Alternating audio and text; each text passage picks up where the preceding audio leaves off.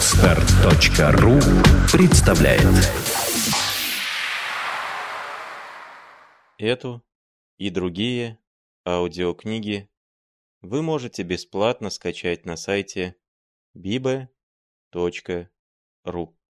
Сегодня я встал поздно. Прихожу к колодцу, никого уже нет. Становилось жарко, белые мохнатые тучки быстро бежали от снеговых гор, обещая грозу. Голова Машука дымилась, как загашенный факел. Кругом его велись и ползали, как змеи, серые клочки облаков, задержанные в своем стремлении и будто зацепившиеся за колючий его кустарник. Воздух был напоен электричеством. Я углубился в виноградную аллею, ведущую в грот. Мне было грустно. Я думал о той молодой женщине с родинкой на щеке, про которую говорил мне доктор. Зачем она здесь? И она ли? И почему я думаю, что это она? И почему я даже так в этом уверен? Мало ли женщин с родинками на щеках? Размышляя таким образом, я подошел к самому гроту.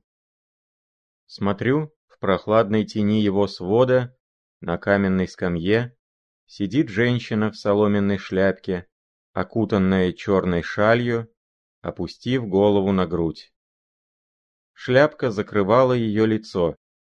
Я хотел уже вернуться, чтобы не нарушать ее мечтаний, когда она на меня взглянула. «Вера!» — вскрикнул я невольно. Она вздрогнула и побледнела. «Я знала, что вы здесь», — сказала она. Я сел возле нее и взял ее за руку. Давно забытый трепет пробежал по моим жилам при звуке этого милого голоса. Она посмотрела мне в глаза своими глубокими и спокойными глазами. В них выражалась недоверчивость и что-то похожее на упрек.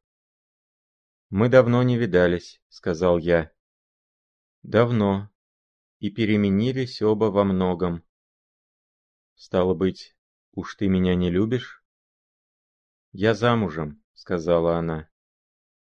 Опять. Однако несколько лет тому назад эта причина также существовала. Но между тем... Она выдернула свою руку из моей, и щеки ее запылали. «Может быть, ты любишь своего второго мужа?» Она не отвечала и отвернулась.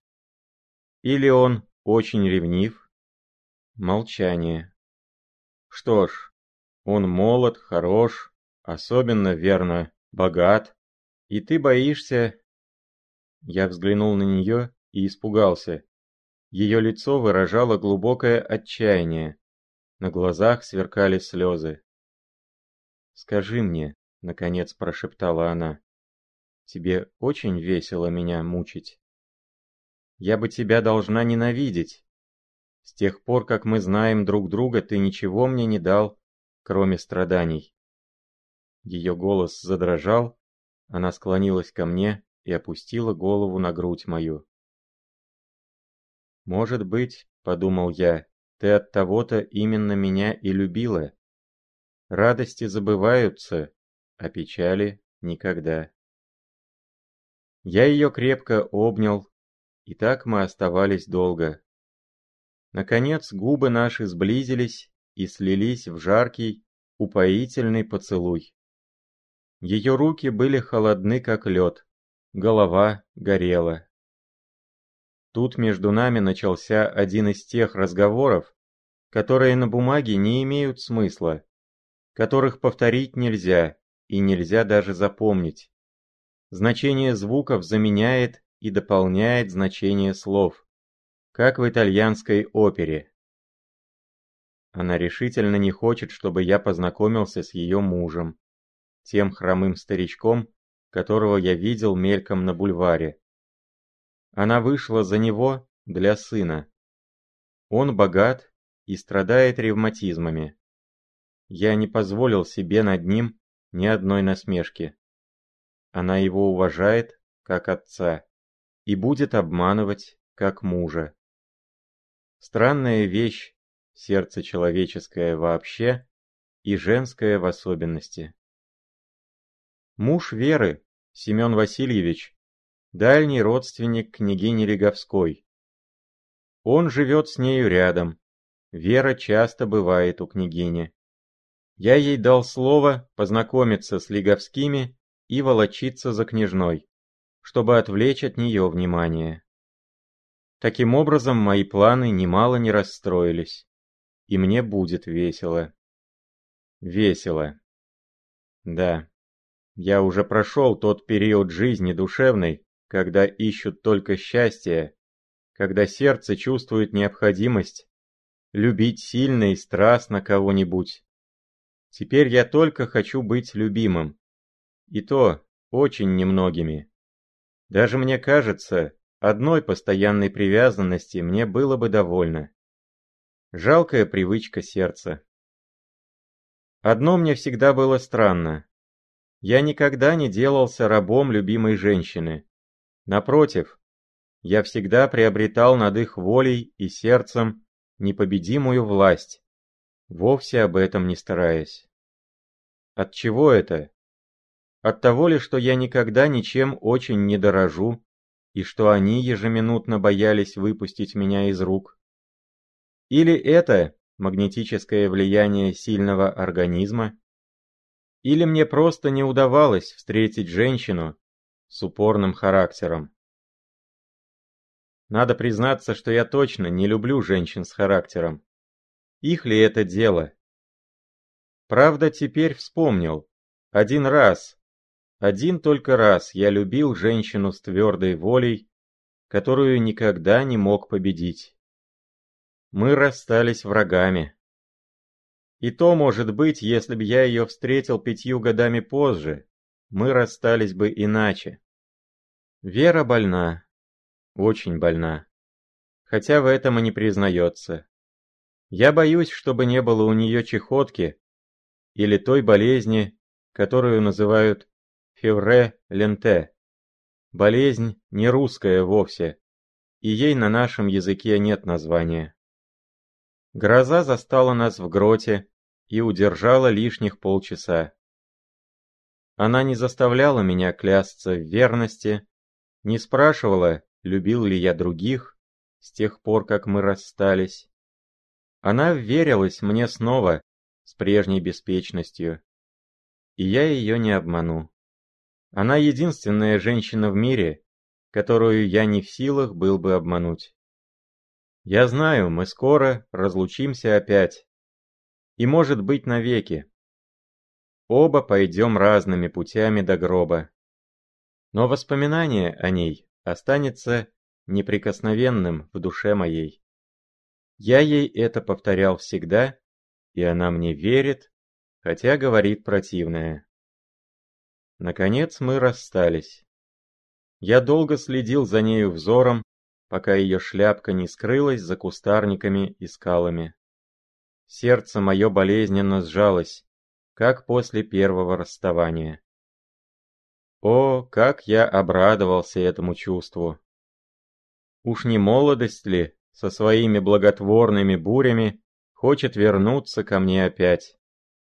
Или это только прощальный взгляд, последний подарок, на память? А смешно подумать, что на вид я еще мальчик.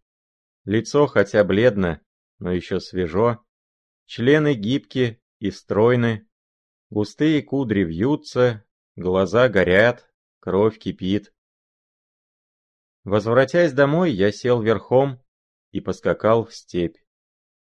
Я люблю скакать на горячей лошади по высокой траве против пустынного ветра.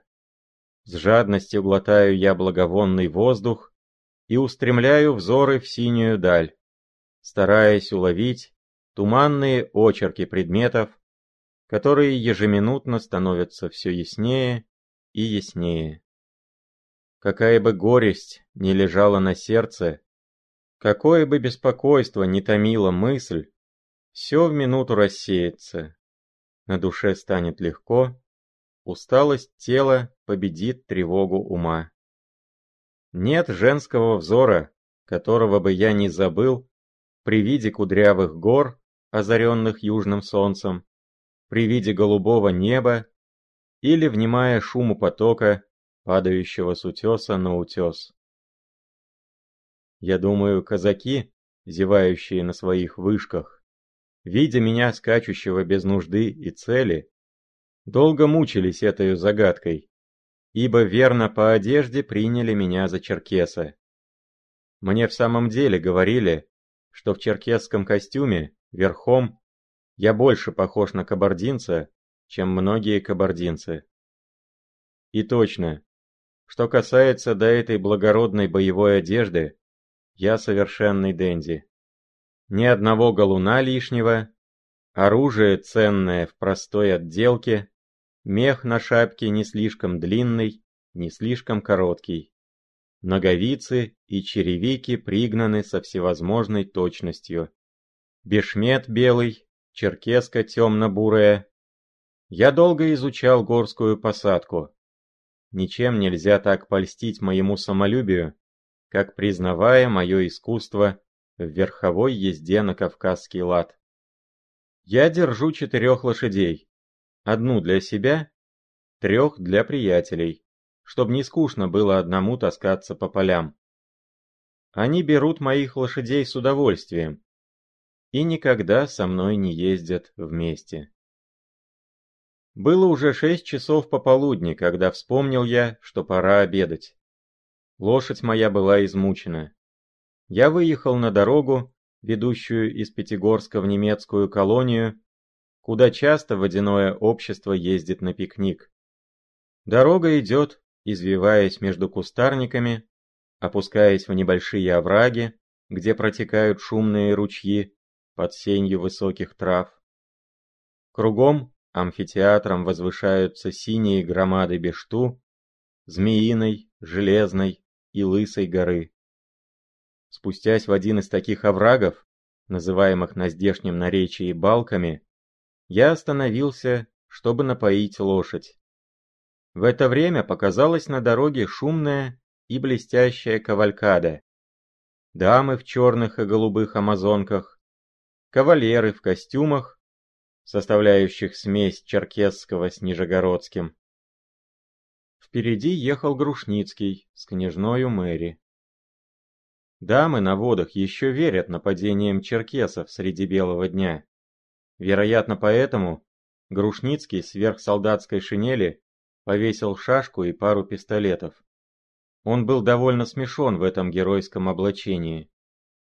Высокий куст закрывал меня от них, но сквозь листья его я мог видеть все, и отгадать по выражениям их лиц, что разговор был сентиментальный. Наконец они приблизились к спуску. Грушницкий взял за повод лошадь княжны, и тогда я услышал конец их разговора. «И вы целую жизнь хотите остаться на Кавказе?» — говорила княжна. «Что для меня Россия?» — отвечал ее кавалер. «Страна, где тысячи людей потому что они богаче меня, будут смотреть на меня с презрением, тогда как здесь... Здесь эта толстая шинель не помешала моему знакомству с вами. Напротив, сказала княжна, покраснев. Лицо Грушницкого изобразило удовольствие. Он продолжал. Здесь моя жизнь протечет шумно, незаметно и быстро, под пулями дикарей. И если бы Бог мне каждый год посылал один светлый женский взгляд, один, подобный тому...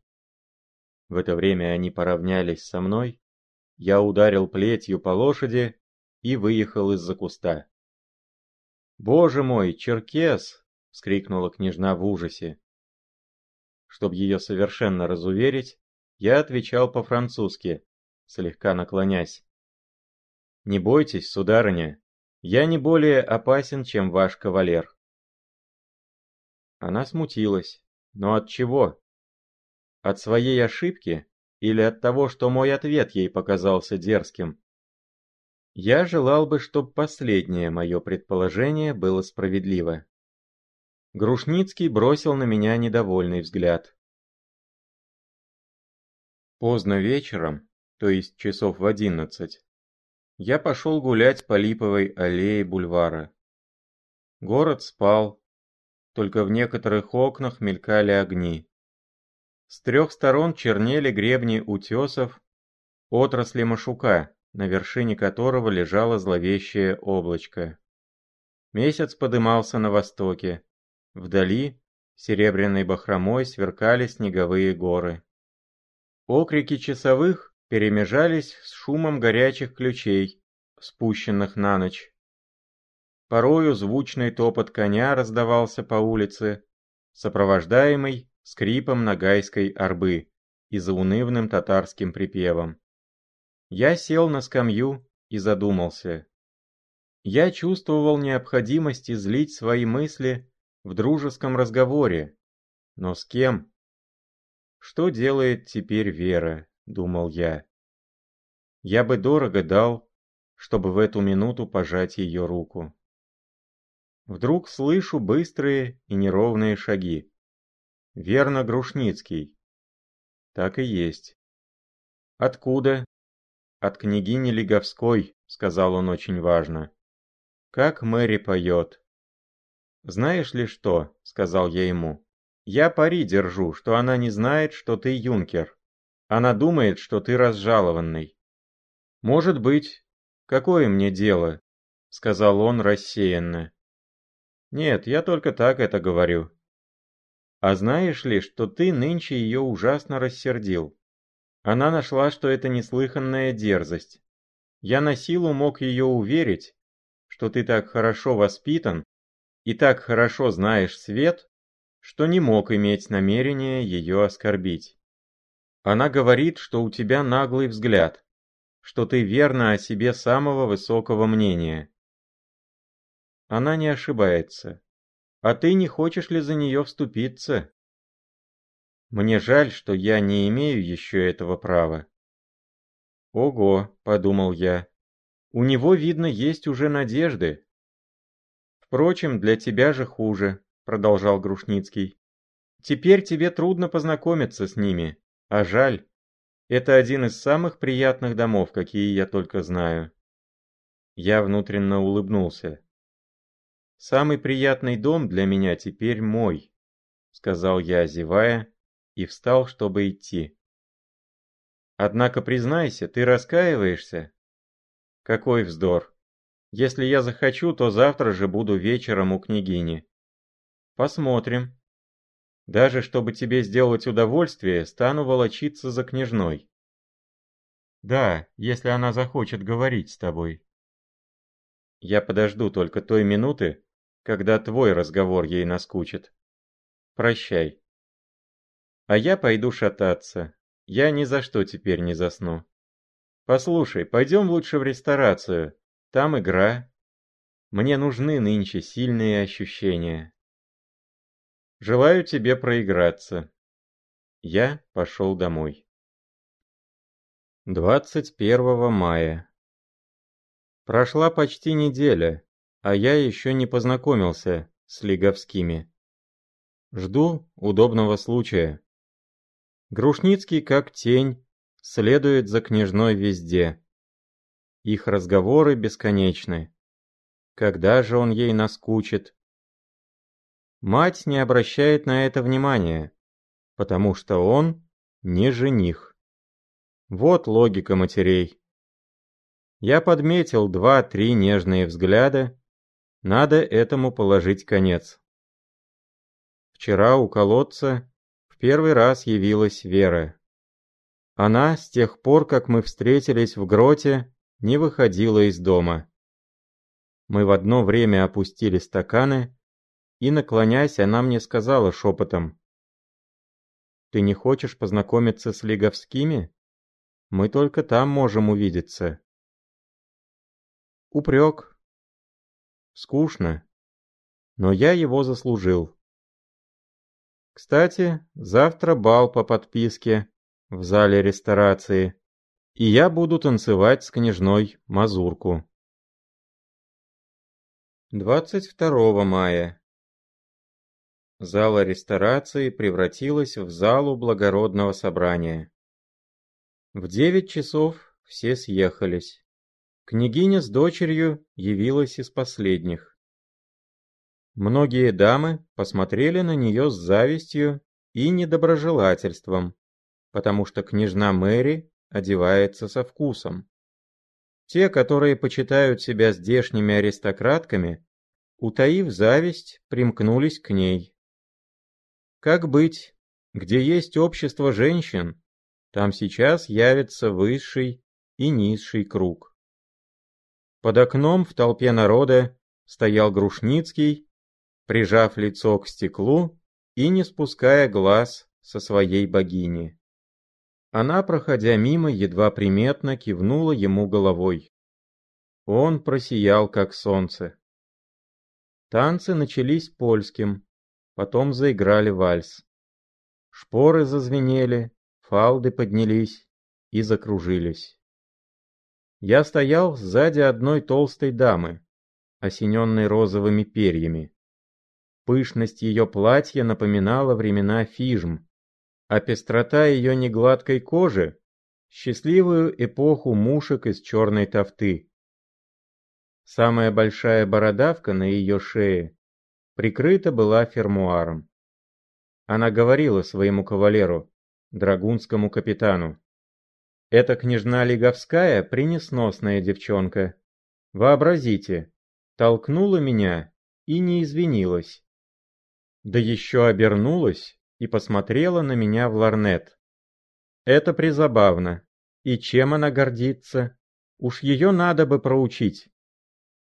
За этим дело не станет, отвечал услужливый капитан и отправился в другую комнату. Я тотчас подошел к княжне, приглашая ее вальсировать, пользуясь свободой здешних обычаев, позволяющих танцевать с незнакомыми дамами. Она едва могла принудить себя не улыбнуться и скрыть свое торжество. Ей удалось, однако, довольно скоро принять совершенно равнодушный и даже строгий вид. Она небрежно опустила руку на мое плечо, наклонила слегка головку на бок, и мы пустились. Я не знаю талии более сладострастной и гибкой. Ее свежее дыхание касалось моего лица, Иногда локон, отделившийся в вихре вальса от своих товарищей, скользил по горящей щеке моей. Я сделал три тура. Она вальсирует удивительно хорошо. Она запыхалась, глаза ее помутились, полураскрытые губки едва могли прошептать необходимое. «Благодарю вас, сударь». После нескольких минут молчания я сказал ей, приняв самый покорный вид. «Я слышал, княжна, что, будучи вам вовсе не знаком, я имел уже несчастье заслужить вашу немилость. Что вы меня нашли дерзким. Неужели это правда? И вам бы хотелось теперь меня утвердить в этом мнении?» отвечала она с иронической гримаской которая, впрочем, очень идет к ее подвижной физиономии. Если я имел дерзость вас чем-нибудь оскорбить, то позвольте мне иметь еще большую дерзость просить у вас прощения. И право, я бы очень желал доказать вам, что вы насчет меня ошибались. Вам это будет довольно трудно. От чего же? От того, что вы у нас не бываете, а эти балы, вероятно, не часто будут повторяться. Это значит, подумал я, что их двери для меня навеки закрыты. Знаете, княжна, сказал я с некоторой досадой, никогда не должно отвергать кающегося преступника.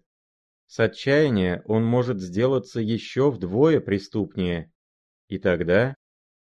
Хохот и шушуканье нас окружающих заставили меня обернуться и прервать мою фразу.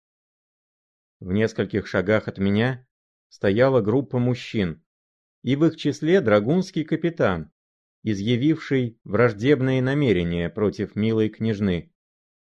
Он особенно был чем-то доволен, потирал руки, хохотал и перемигивался с товарищами.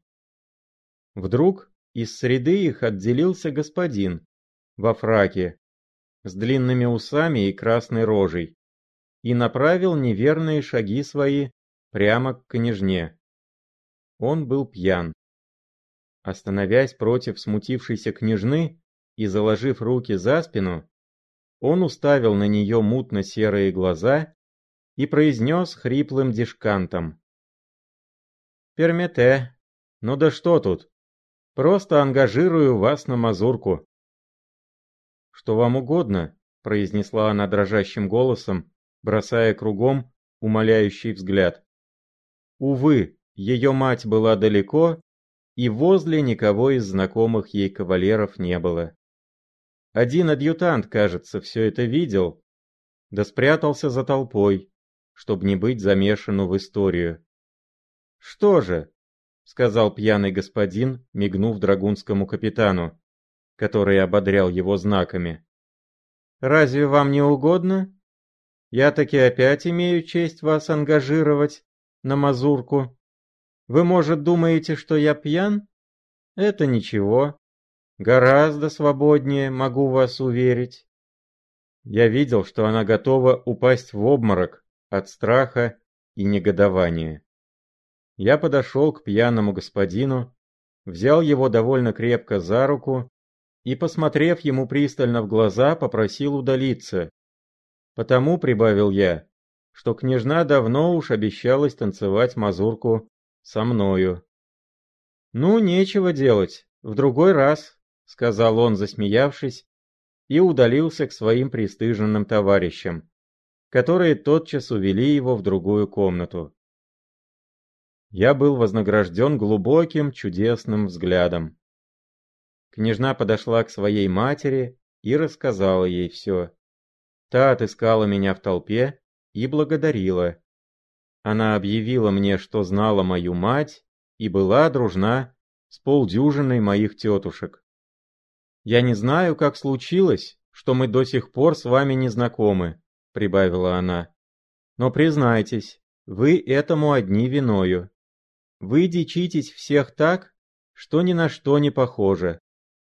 Я надеюсь, что воздух моей гостиной разгонит ваш сплин. Не правда ли?» Я сказал ей одну из тех фраз, которые у всякого должны быть заготовлены на подобный случай. Кадрили тянулись ужасно долго. Наконец, хор загремела мазурка, мы с княжной уселись. Я не намекал ни разу ни о пьяном господине, ни о прежнем моем поведении, ни о Грушницком. Впечатление, произведенное на нее неприятную сцену, мало-помалу рассеялось. Личико ее расцвело, она шутила очень мило. Ее разговор был остер без притязания на остроту, жив и свободен. Ее замечания иногда глубоки. Я дал ей почувствовать очень запутанной фразой, что она мне давно нравится. Она наклонила головку и слегка покраснела. «Вы странный человек», — сказала она потом, подняв на меня свои бархатные глаза и принужденно засмеявшись. «Я не хотел с вами знакомиться», — продолжал я, «потому что вас окружает слишком густая толпа поклонников, и я боялся в ней исчезнуть совершенно». «Вы напрасно боялись. Они все прискучные». «Все? Неужели все?» Она посмотрела на меня пристально, стараясь будто припомнить что-то. Потом опять слегка покраснела и, наконец, произнесла решительно. «Все». «Даже мой друг Грушницкий?» «А он ваш друг?» — сказала она, показывая некоторое сомнение. «Да». «Он, конечно, не входит в разряд скучных». «Но в разряд несчастных», — сказал я, смеясь. «Конечно. А вам смешно? Я б желала, чтобы вы были на его месте». «Что ж, я был сам некогда юнкером, и право, это самое лучшее время моей жизни. «А разве он юнкер?» — сказала она быстро и потом добавила. «А я думала...» «Что вы думали?» «Ничего. Кто эта дама?» Тут разговор переменил направление и к этому уж более не возвращался. Вот мазурка кончилась, и мы распростились. До свидания. Дамы разъехались. Я пошел ужинать и встретил Вернера. «Ага», — сказал он, — «так-то вы. А еще хотели не иначе знакомиться с княжной, как спасшей ее от верной смерти». «Я сделал лучше», — отвечал я ему. Спас ее от обморока на бале. «Как это? Расскажите». «Нет, отгадайте. О, вы, отгадывающий все на свете». 23 мая. Около семи часов вечера я гулял на бульваре. Грушницкий, увидев меня издали, подошел ко мне. Какой-то смешной восторг блистал в его глазах. Он крепко пожал мне руку и сказал трагическим голосом. «Благодарю тебя, Печорин. Ты понимаешь меня?» «Нет. Но во всяком случае не стоит благодарности», — отвечал я, не имея точно на совести никакого благодеяния. «Как? А вчера? Ты разве забыл? Мэри мне все рассказала». «А что, Разве у вас уж нынче все общее? И благодарность? «Послушай», — сказал Грушницкий очень важно, — «пожалуйста, не подшучивай над моей любовью, если хочешь остаться моим приятелем. Видишь, я ее люблю до безумия, и я думаю, я надеюсь, что она также меня любит. У меня есть до тебя просьба. Ты будешь нынче у них вечером, Обещай мне замечать все. Я знаю, ты опытен в этих вещах. Ты лучше меня знаешь женщин. Женщины, женщины. Кто их поймет? Их улыбки противоречат их взорам. Их слова обещают и манят, а звук их голоса отталкивает. То они в минуту постигают и угадывают самую потаенную нашу мысль, то не понимают самых ясных намеков. Вот хоть княжна. Вчера ее глаза пылали страстью, останавливаясь на мне. Нынче они тусклы и холодны.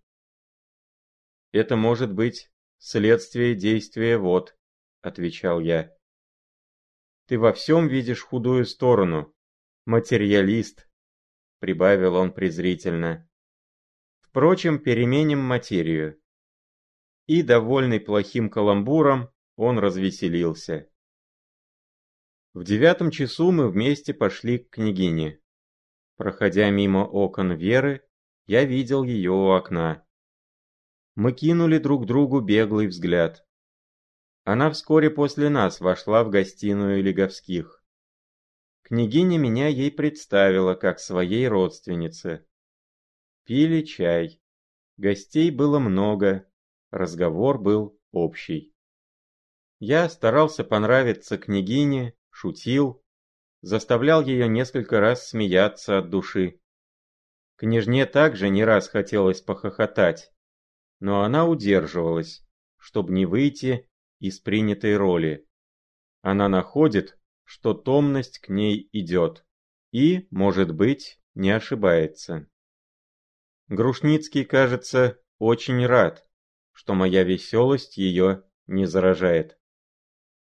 После чая все пошли в залу. «Довольна ли ты моим послушанием, Вера?» — сказал я, проходя мимо нее. Она мне кинула взгляд, исполненный любви и благодарности. Я привык к этим взглядам, но некогда они составляли мое блаженство.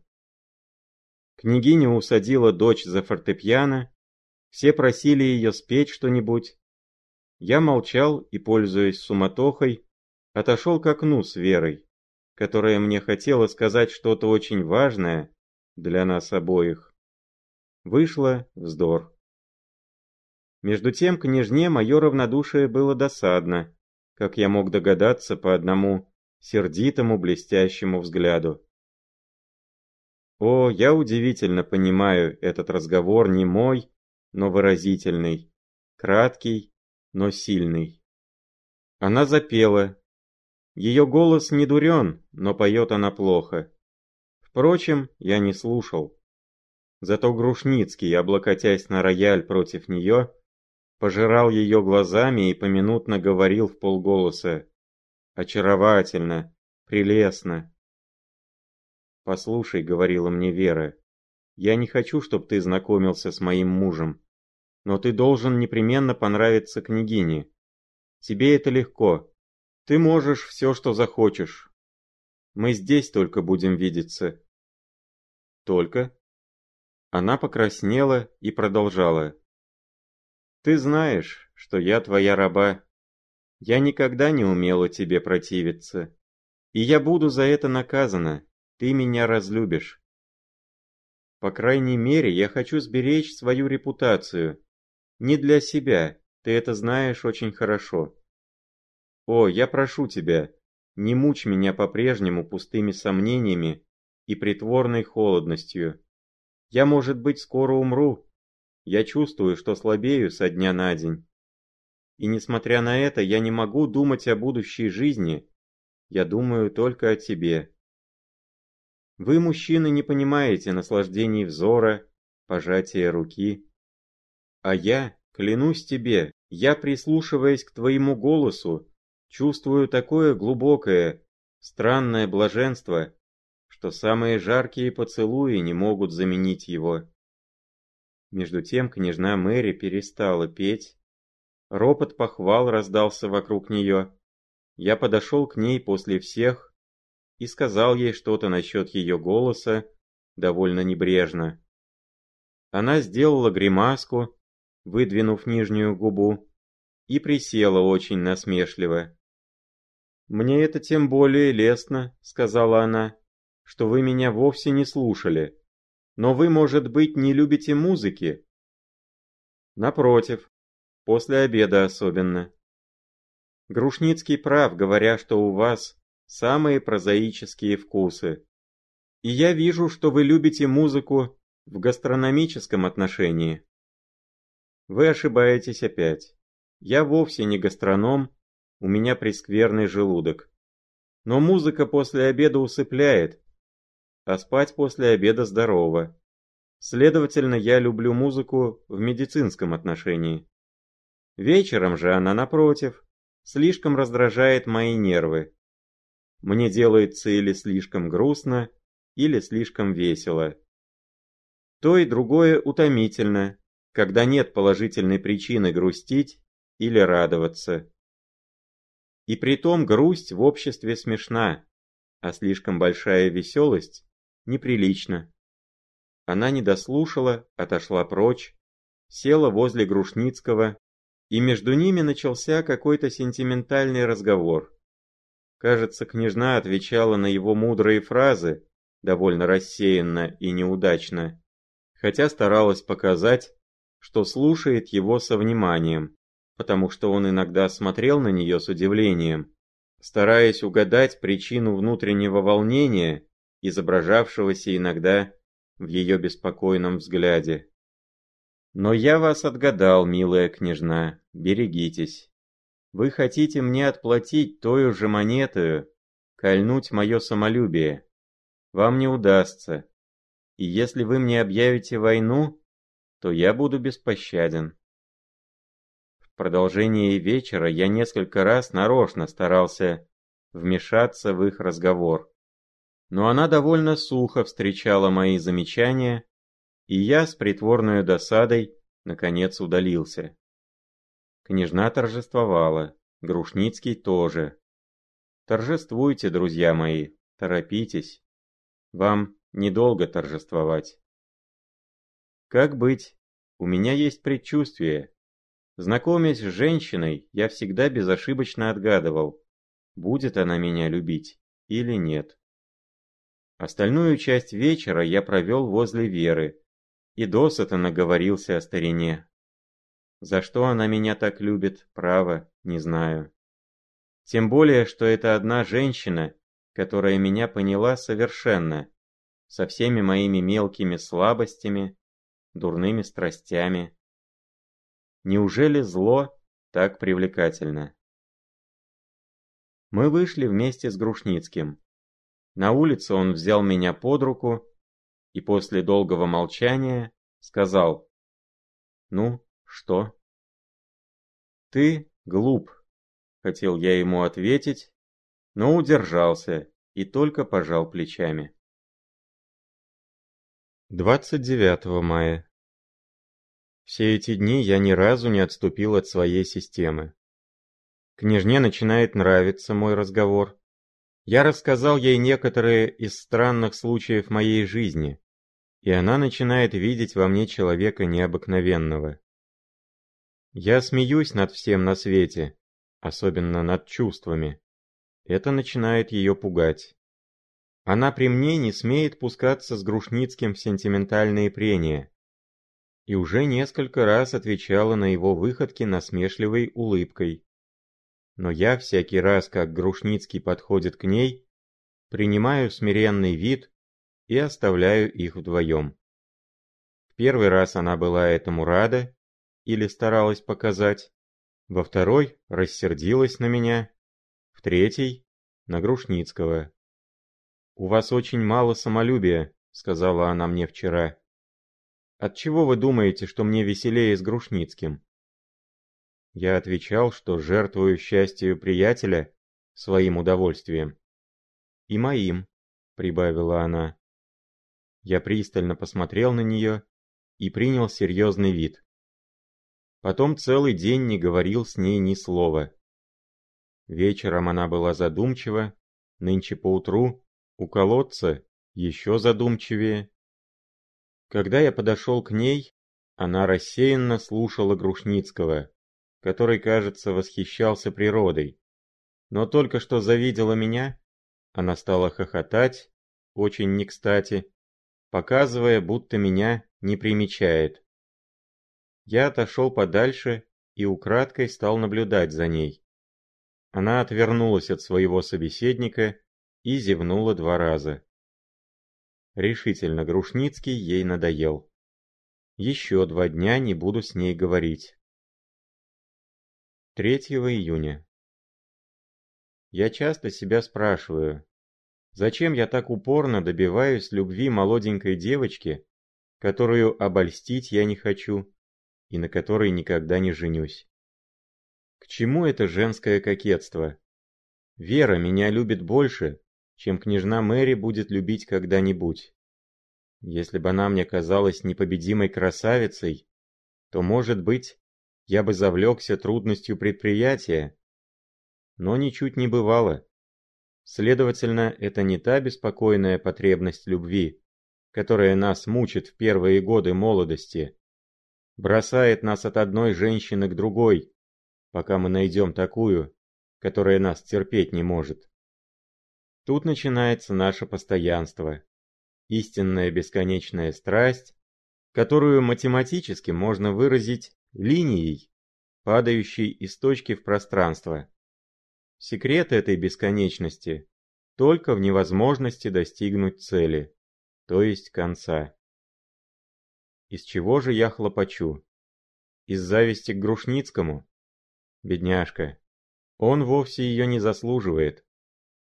Или это следствие того скверного, но непобедимого чувства, которое заставляет нас уничтожать сладкие заблуждения ближнего, чтобы иметь мелкое удовольствие сказать ему, когда он в отчаянии будет спрашивать, чему он должен верить.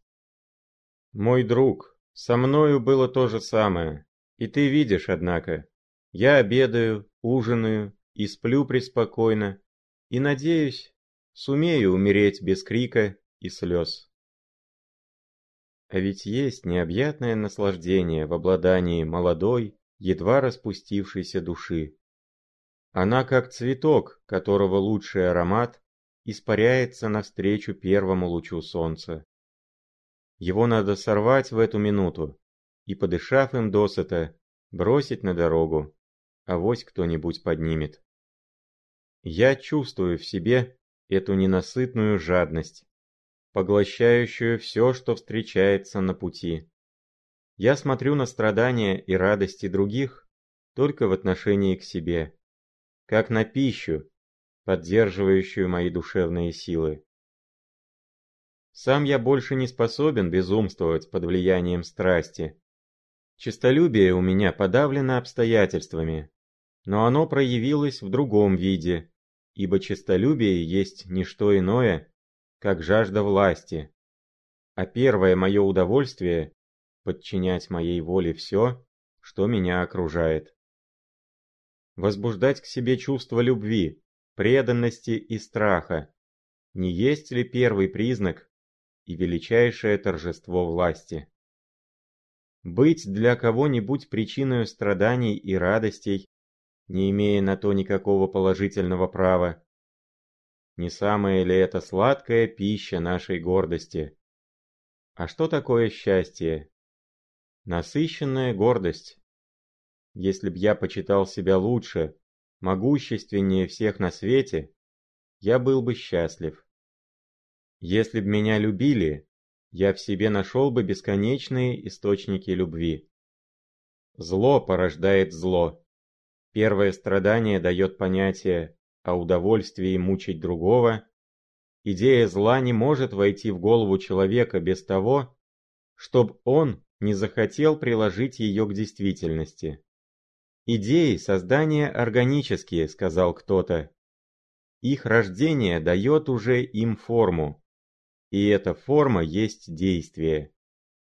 Тот, в чьей голове родилось больше идей, тот больше других действует. От этого гений, прикованный к чиновническому столу, должен умереть или сойти с ума, точно так же, как человек с могучим телосложением, при сидячей жизни и скромном поведении, умирает от апоплексического удара. Страсти – не что иное, как идеи при первом своем развитии. Они – принадлежность юности сердца, и глупец тот, кто думает целую жизнь ими волноваться. Многие спокойные реки начинаются шумными водопадами, а ни одна не скачет и не пенится до самого моря. Но это спокойствие часто признак великой, хотя скрытой силы. Полнота и глубина чувств и мыслей не допускает бешеных порывов. Душа, страдая и наслаждаясь, дает во всем себе строгий отчет и убеждается в том, что так должно. Она знает, что без гроз постоянный зной солнца ее иссушит. Она проникается своей собственной жизнью, лелеет и наказывает себя, как любимого ребенка. Только в этом высшем состоянии самопознания человек может оценить правосудие Божие. Перечитывая эту страницу, я замечаю, что далеко отвлекся от своего предмета. Но что за нужда? Ведь этот журнал пишу я для себя, и следственно все, что я в него не брошу, будет со временем для меня драгоценным воспоминанием. Скачать другие выпуски подкаста вы можете на podster.ru